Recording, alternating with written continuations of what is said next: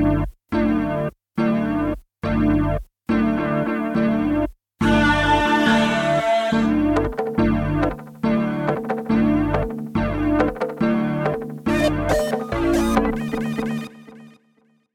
のジン君が最近注目してるというあのスマートフォンとかでカジュアルに音楽を作る。でそれがあの結構盛り上がってきてるって話があると聞いたんですけどちょっとそんな話をしたいと思うんですけどなんかどういうものかちょっと紹介してもらってもいいですか？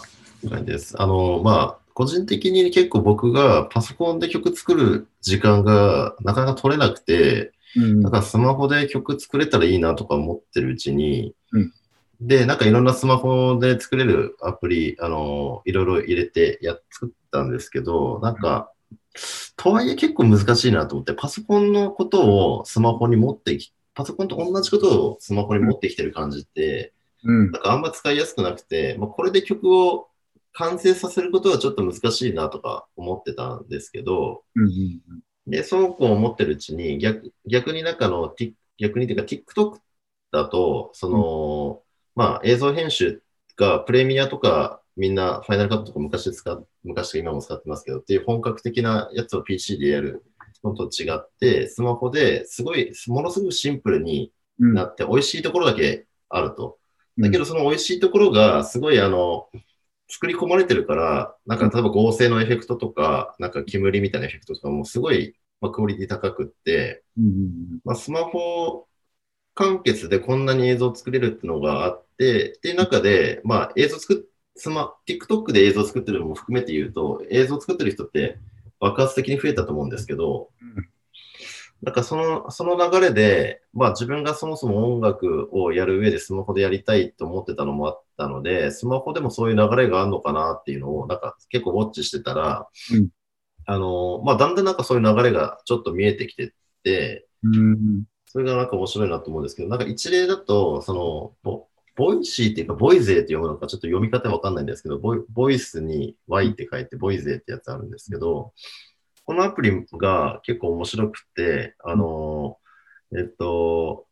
すあの、TikTok でもフィルターってあったりするし、あとはインスタでもまあ写真のフィルターってあると思うんですけど、ああいう感じで声のフィルターみたいになってて、うん。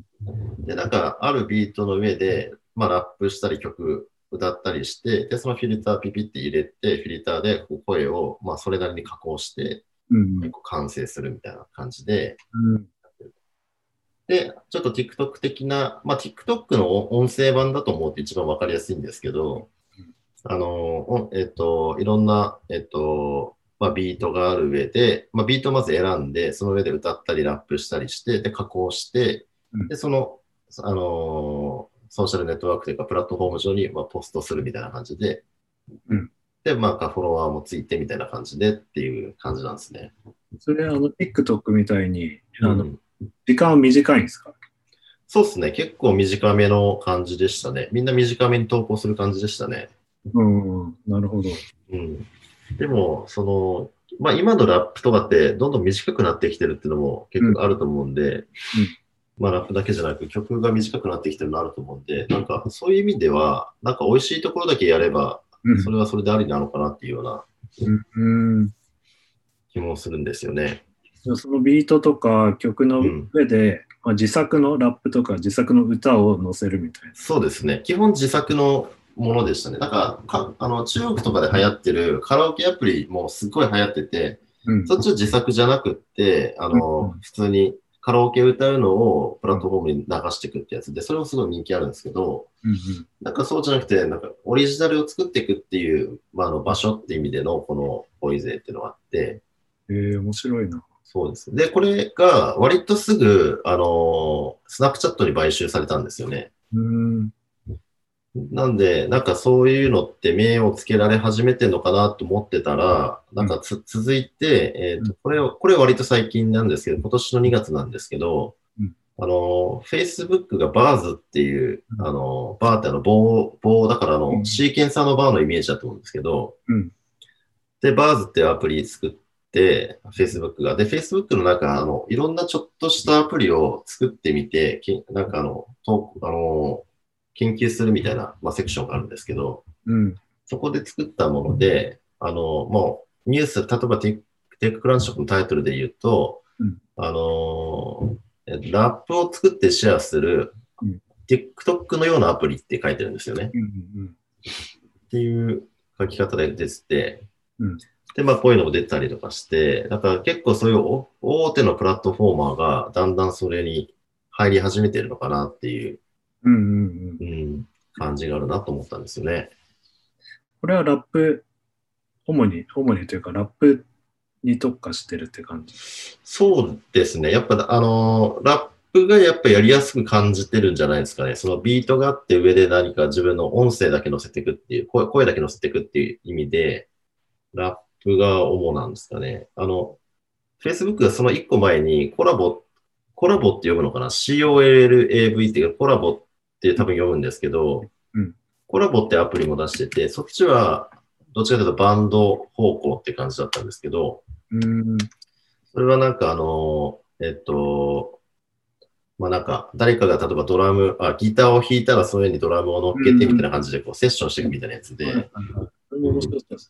はい。そういうのもあってですね。で、まあそれはそういうバンド方向で、こっちの、えっと、 BARS は多分ラップとかの文化に多分中心的にやってると思うんですよねさ。っきの、あの、 Voisey ってやはいは歌もある。歌ってる人いますね。歌ってる人もいる。いる。い結構いた。で、みんなすっごいうまい。そしてこれは。うんうんうんこれイギリスでしたね、ボイ Voisey の方は。なんかその、さっき聞いた、その短い、うん。みんな投稿する、そのはい。時間、時間というか、えっ、と、うん投稿するものの時間短いっていうのを聞いて、なんかラップの方が相性良さそうだなと思ったんですよ。その歌とかより。そうね。あと、あの、いきなりメロディー作るってさすがになかなか難しいのかなと思って、まあそういう意味で、やっぱラップの方がまだやりやすいのかなっていう。歌だとそのキーとかも関係してくるし、うーん。メロディーってなんかその前後の文脈あってのメロディーって気もするから、うーん。やっぱそのバッて短くやるならラップでインパクトのあるリリックでっていうのだったらすごい成立しやすそうな気がうして。ーん。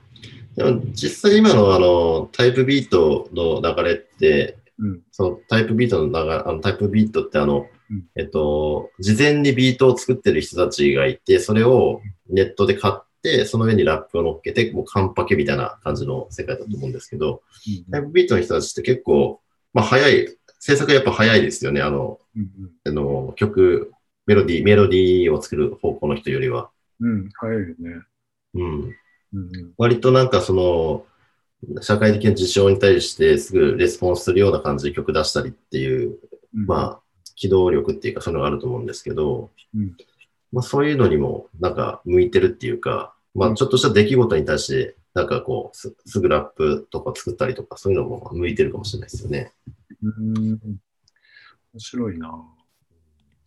なんかこ、この流れが加速するとまた違う、なんて言うんだろう。シーン、シーンというか、うーん。音楽の捉え方とか発信の仕方ができそうな感じですね。そうですよね。あの、全部が全部こういうのになるわけでは全くないとは思うんですけど、あの、えっと、作り込んだ芸術の方向ももちろんすごくあると思うんだけど、あの、一方で、えっと、歌詞が面白いとか、言ってることが面白いとか、言ったタイミングが面白いとか、うん。そういう音楽も結構、やっぱり、あの、一つのなんか、あものとしてあるのかなと思ってて、うん。